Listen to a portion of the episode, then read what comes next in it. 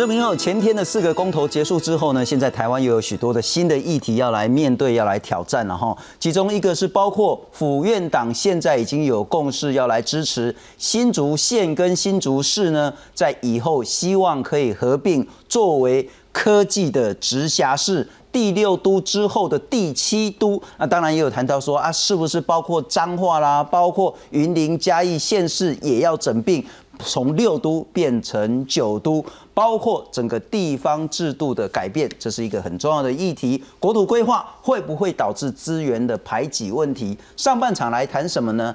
在来猪禁止来猪进口的这个公投失败之后。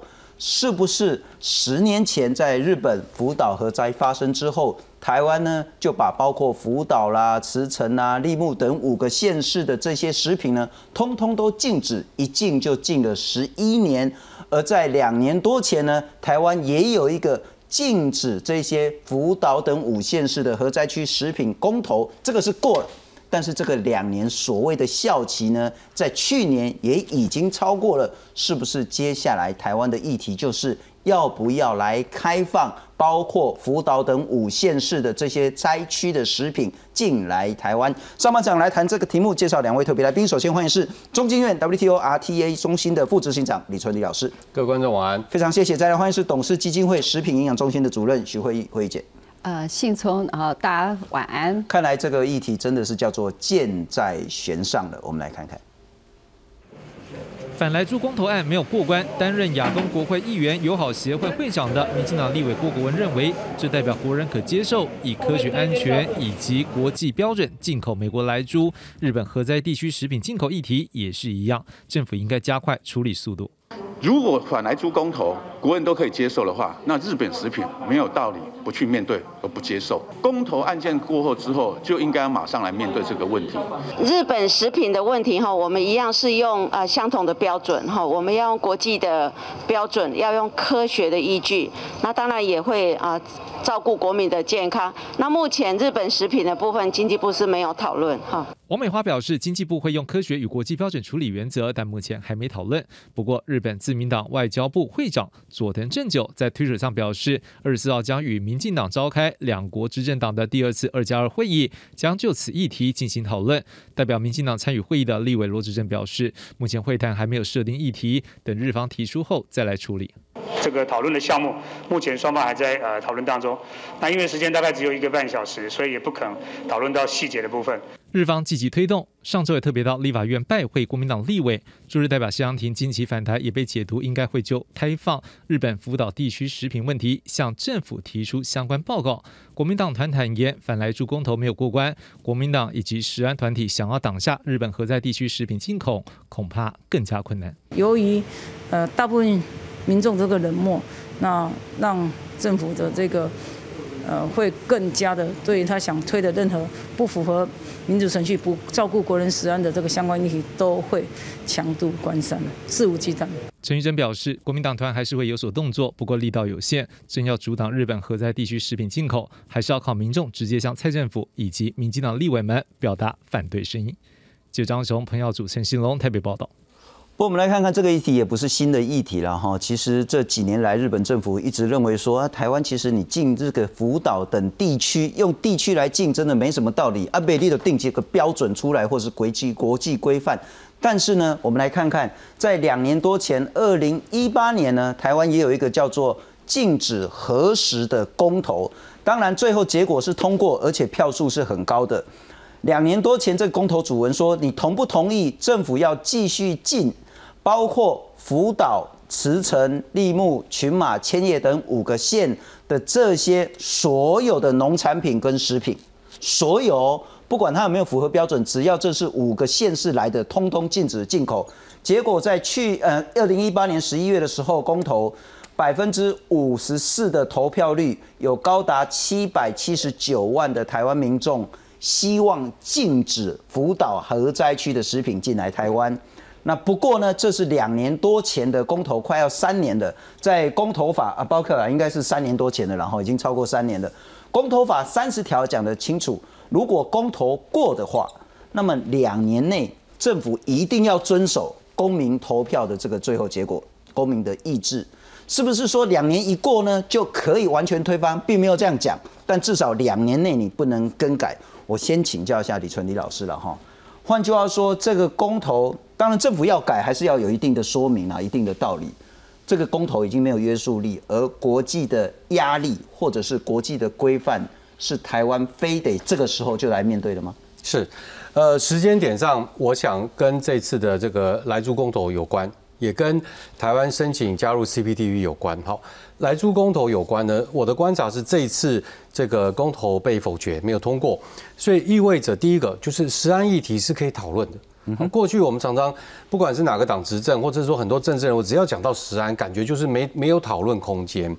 那我觉得这一次来助共同反映出来，当然很多人说这是政党动员或什么，但是四百万票里面一定有很多的民众，至少我接触的民众是愿意在这个公投的过程里面去听这些正反双方的证据数据来说明，所以实案问题不是一个铁板，它是可以讨论的。第二个。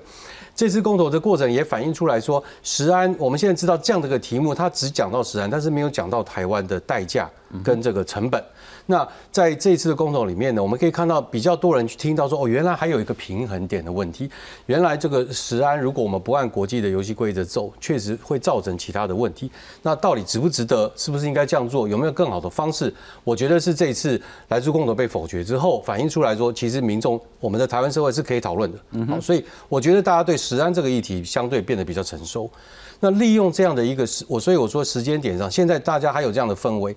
呃，还有这样子对这件事情的这个认识的情况下，好去呃处理这个，因为因为日本的这个福岛周边五线食品的问题哦，是它的问题本质是一模一样，就当初问了一个食安问题，但是其实没有告诉大家成本跟代价是什么。第二个，到底有没有食安问题，在二零一八的时候其实是没有经过充分的讨论的，哈，所以我们应该要呃，我会觉得我们应该要利用这次公投的机会，好，然后继续按照同一个讨论模式跟热度来讨论。这个呃，福岛周边五线是不是应该要解禁了哈？第二个就是我们现在加加入 CPTPP 的这个程序变得很复杂，特别是中国申请之后哈。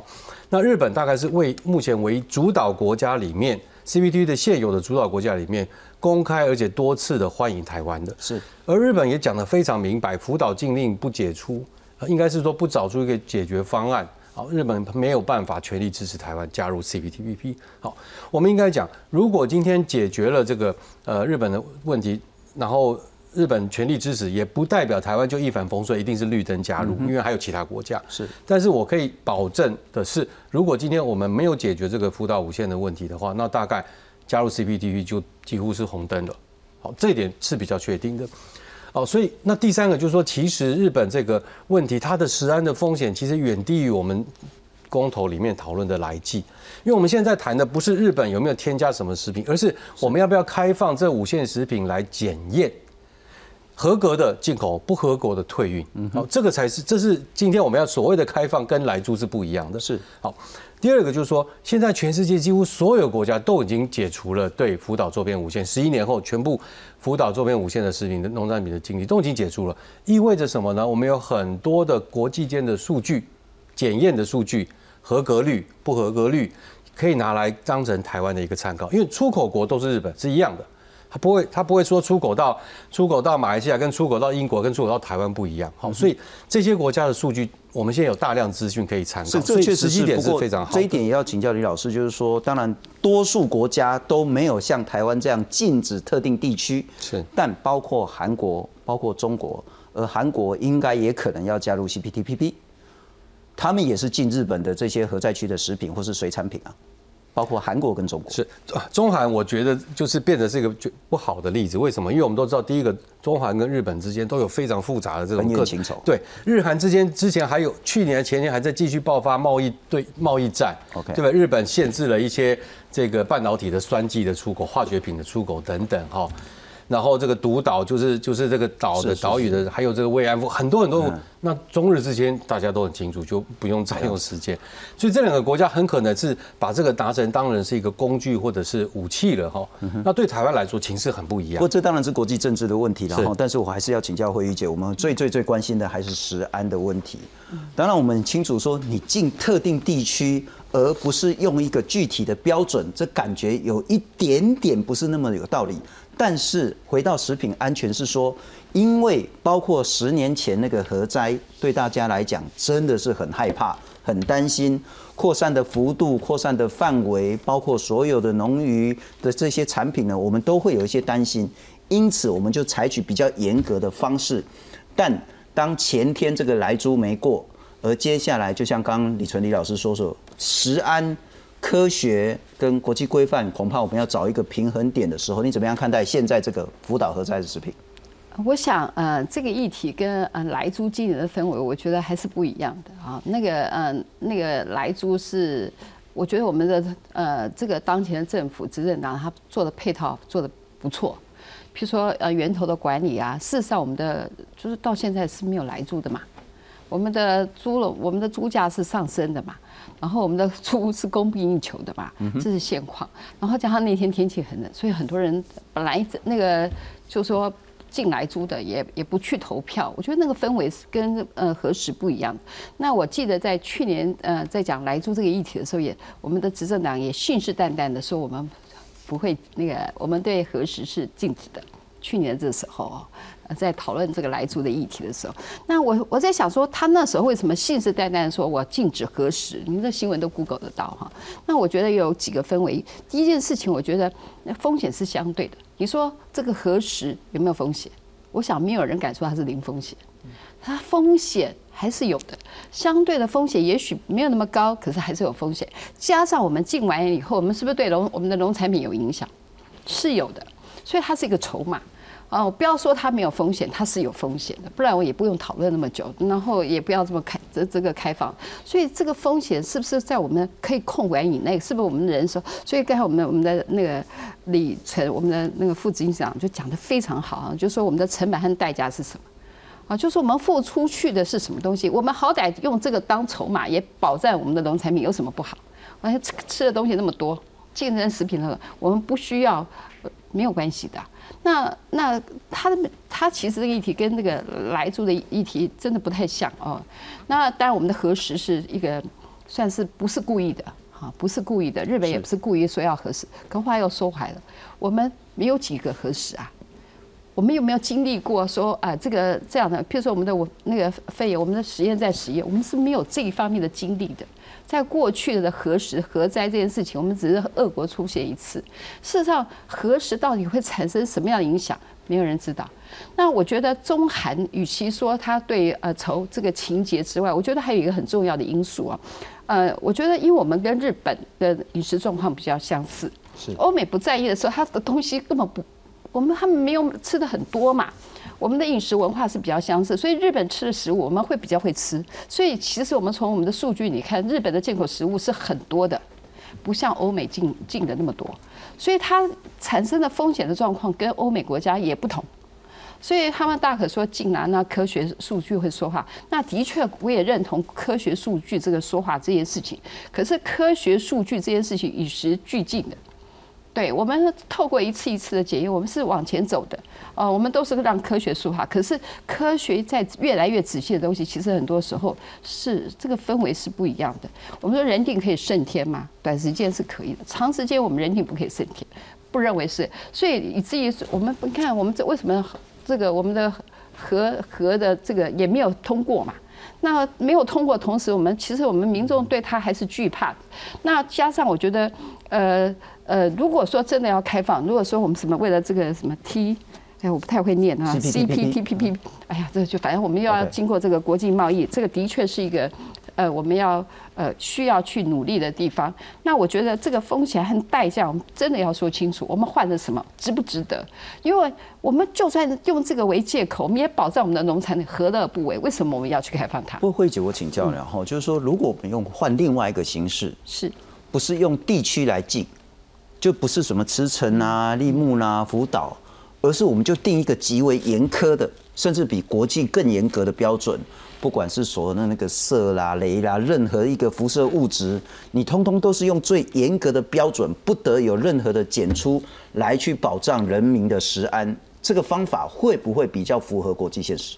呃，我觉得看起来是，可是事实上我要讲说，这个东西呢，跟我们的一般的那个不太一样。因为我们其实经验值没有很多，我们累积的数据没有很多，因为它不是一个像我们添加物啊，各国都在用啊。它这何时是一个突然的一个天灾留残留的一个剂量？那我们说讲到半衰期，我们点的半衰期两个礼拜就过了，那个也很多是两个两年也就过了。可是像设施半衰期是三十年到五十年，而且特定的食品啊，我要讲说它那个那个剂量不是我们。想象的那个那个散步法，我觉得徐主任可能有点误解了哈。我们现在在开放日本是零检出哦。嗯，您讲的那个有一个东西检出来都不能进来台湾哦。所以所以您可能误解了，说我们有个容忍值哈。我们在谈的是不能进，我们不能进，我们对那个是有检出的。我觉得这是两个。我们现在是针对对当然环境里面会有无限是哎，我们对地点是是对。现在就刚才有个问题就是说。其实超标的不管哪里来都不应该进来。是反过来，如果没超标的，因为我们的标准已经比国际更严格了，日本是接受的。我们用比国际更严格的开放，超标的一律不准进。好，所以我说超标就叫核实，不超标就叫和风的和的核实。那现在现在我们是针对那五个县市，我们不给他检验的机会，我们给他证明说他一定符合我们的超严格标准的机会都不给。问题在这里。那意思就是说，如果这五个限制有可以符跟其他的限制，或者说譬如说像俄罗斯一样都符合我们的规定的时候，那他就应该要比照这些地方可以进来嘛，就好像我们台湾的食品也要检验嘛。所以意思就是说，用一个同样检验标准，不要按地区来做区分，然后呢，零检不该检出的继续零检出，但是不要用地方。现在其实我们对日本日本一直在抱怨最不合理的地方，就是我们是用地方而不是用风险。风险应该是用检验，而不是看地方。不会说，不会说这个呃千叶县一定就比呃日本其他地方，或者比这个美国、俄罗斯来的更高。日本的呃，这这个讲法只有一定的合理性。各位知道日本千叶在哪？成田机场就在千叶，东京迪士尼就在千叶。每年有多少万的台湾人？我当然知道那个辉姐不同的想法，但我也请教李老师一点，就是说，如果我们拿这一次的疫情来讲的话，我们还是会分高风险地区、高风险国家。那确实，这五个县市在十多年前发生核灾之后，它就是一个高风险的一个区域。也就是我们如果把石安除了是说各种辐射物质零检出之外的这一个尺、这个标准守住之外，我们再加一个高风险地区，那也许再过一年两年，我们看看包括中国、包括韩国。包括说这五个县市看起来都没有任何的超标的情形的时候，我们再来放宽标准，没有错。这个开放本来就可以分阶段，是好，这个是可以去谈的啊。譬如说，第一个用按远近，好，离福岛越近的越晚，离福岛越远的越先。好，举例。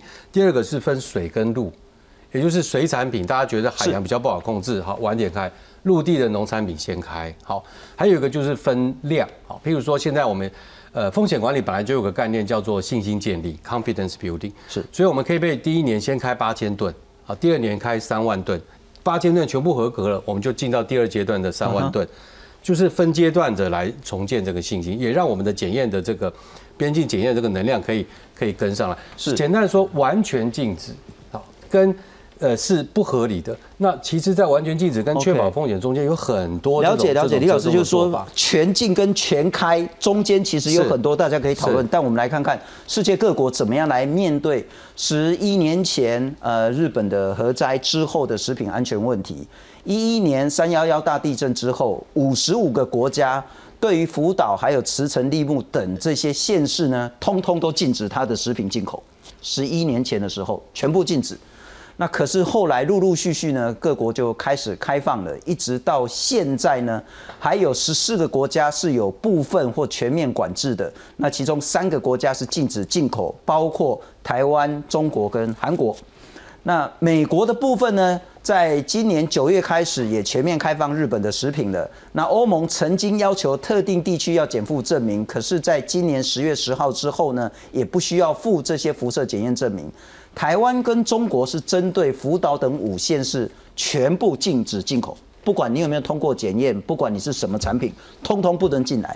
韩国的部分呢是水产品，但它范围比较多，是八个县。那可是呢，它不是所有的食品，它是只针对水产品禁止进口。我还是请教那个辉姐，如果我们就是比较细的来讨论，也许陆域的跟水产品。可以切割开来，因为毕竟那个核废水到海洋之后，那个污染跟风险是不一样的。然后针对所谓的远近，针对项目，也许是逐批的，我们来一个一个讨论是不是可行。对，我刚刚话还没讲完啊，我只是说两相其害，选其其精，就是说我们要讲风险，它是有风险的，不能说没有风险。只是风险相对的没想象那么高，那么所以说回到说我我只是在分析这个部分啊，我我没有说啊支持或反反对这件事情，只是我说这是一个机会，我们一个谈判的机会，我们在保护我们的国产农产品都在保护了，何况好好利用这个这个机会，我觉得呃把它要把它变成一个情绪性的东西，我觉得我们就是理性的去谈科学的证据，还有我们要付出的代价。那科学的证据的同时，我们也是我们的经贸嘛。对不对？包括经贸嘛，我说它有一还是有风险。这个我相信没有一个人说它没有风险，不敢说它是零风险，只是风险是不是在我们控管的的范围当中？所以，我们当我们要付出这个成本跟代价的同时，我觉得我们的执政党必须说清楚，那也也造成我们的疑虑，那怎，就让我们的消费者嗯这个有疑虑。那身为消费者，还有我对于这个核实，其实我还研究蛮多的啊。我们说其实之前我们有讨论蛮多的，那我都有参与。那里面包括它的呃这个代谢啦，哈，譬如说还有它的那个半衰期啦，是对。那我还要还是要讲，我们的核实的经验没有那么多。我们很多时候的经验值没有那么多的时候，它是一个很特殊的状况。所以，其实，在风险控管上，如果从一个专业的风险控管上，我可以看几件事情啊。呃，我我我就会很想知道说，比如说福岛本身一个那个他本居民的一些他的呃人民的状况啊，譬如他的死亡的状况，死亡的那个呃，譬如说他的癌症的死亡率是不是相对的是有没有成长还是怎么样？这是我们很关注的。我觉得我我想要知道这个数据，我不知道它会不会公布啦。也许我们的国呃要去探讨它的这些呃奇奇怪怪的病啊，包括呃癌症等等，是不是有变化？我觉得这是可以关注的，也是一个说服性，因为这个东西要长久。我要讲何时不是我们的经验值太多？你说真的零风险，不然。他的不然就不会那么讨论多。那我们干嘛要？如果他是零风险，为什么我们要反公投？这个 这个不要借核实。我对不起啊，我我觉得这个刚才那个徐主任讲这个，呃，实在是有点歧视性的问题。歧视其他国家不应该是台湾做，这不是台湾的原则。台湾不是世界上唯一的国家，还有很多国家。是。然后农产品要保护，日本有四十三个县，其他的三十八九个县都开放了。这是五个县根本不是主要农产品，台湾从来都不会用食安问题去保，不应该用食安问题保护自己农。我们农产品很竞争。第二个，日本来的这个跟我们是有价格跟品质上的落差，所以你看过去讨论里面没有没有农业部门出来说对这个问题。猪农曾经讲过，但从来没有人针对日本五县十三农产品。重点来了，日本十三十。四四十三个县，你现在只剩五个县，根本不是农产品保护问题。更重要是，我们的农产品被对中国封锁的时候，马上就希望日本人欢迎，日本也都按照国际标准检验让我们去，这是公平的问题。所以我觉得我们不要，人家已经非常辛苦那五个县，而且他经过核在这十一年很努力了，我觉得我们要给他更包容的方式。刚才那个讲话真的就是比较歧视他们的。哎，我觉得身为消费者，我和一些我就最我只是提出我的看法，没有什么歧视的概念。我在我在想，我在。这个日本 我也常去日本，包括千也有去。你说我也放心的吃啊？可是为什么我我放心的吃？因为我去日本，我只吃一阵子，我哪怕住一个月就吃一个月的食物。可是我们进来的时候，现在还是很多的选择。可是我们民众其实你说那个四线是他大家记得哪四线是嘛？即使做标示，他们我们现在要做产地的标示啊，那即使大家会记得吗？是不太记得。可是我没有说开放或不开放，只是说在这个氛围当下，哇它还是有风险。我还是要说，我它还是有风险的，这是第一个。第二个，我觉得说，所以这刚才讲说，这个两厢企业选其其轻嘛，包括我们的农产品，说保护不保护，不然它为什么要处身处心积虑它来？你说公平的问题的时候，嗯，日本我们台湾不是一个太多消费这件事情，如果不是消费，他为什么要处心积虑在讲这件事情？我我这个他跟全世界都讲，不是只有跟台湾了，是因为台湾不开了，呃是，其他人讲完都开了。我也我也我也。我我我完全了解那个会议姐的疑虑了哈。第一个就是说，他认为现在的整个研究，乃至于我们对所谓的核灾之后的辐射影响到食品，我们的这个了解其实还不够，所以我们应该把这个风险意识提得更高一点点。第二个，还有他谈到说食物链的概念啊。因为这跟来猪真的确实有一点不一样。莱克多巴胺其实在喂猪之后，再到人那个量其实已经很少很少很少了，但辐射物质它确实半衰期特定的呢是很长的一个时间，又会进到整个的食物链，所以它也许在风险控管上又要用更严格的标准，这也可以理解。但我们来看看。其实台湾现在也慢慢都是采取渐进式的了哈。那之前呢，包括说福岛五县市都禁，可是其他地区在最早时候我们也禁，可是后来我们就慢慢开放。那一五年五月之后呢，所有来台湾就要有产地证明，除了这五县市之外。日本，你只要有产地证明，通过辐射检测呢，就通通都可以进来台湾的。那我们也去日本考察了，也办了十三场公听会。那一二年之后呢，我们就用比较严格的标准。可是，一一年到二一年，我们总共检验了十七万六千多件，其中有两百三十二件有微量的辐射，但没有超标。好，那就变成是说，第一个标准怎么定？第二个抽检。是不是可以确保人民的食安执行？是不是可以彻底？包括先前我们谈到什么三管五卡等等的这些边境管制措施，我还是想请教，定了一个标准，用抽检，真的就可以把我们的风险降到最低可容许范围吗？我我想第一个，那个徐主任刚刚提到一个呃，很其实这次来住有反反映出这个问题。第一个就是充分沟通，是，其实刚才确实有些使然疑虑哈，但是我要讲就是说，现现在世界上。呃，对核它呃对这个辐射好像认识不不多，可是我们要知道，所有国家在开放之前都有做风险评估，所以其实有很多的这个值可以参考。呃呃，跟我们饮食习惯接近的还有东南亚大部分国家，好，所以那边也很多华人，好，所以还有香港也开了，好，所以我就说我们有很多的参考值啦，那这些都应该把它收集来，然后做风险沟通。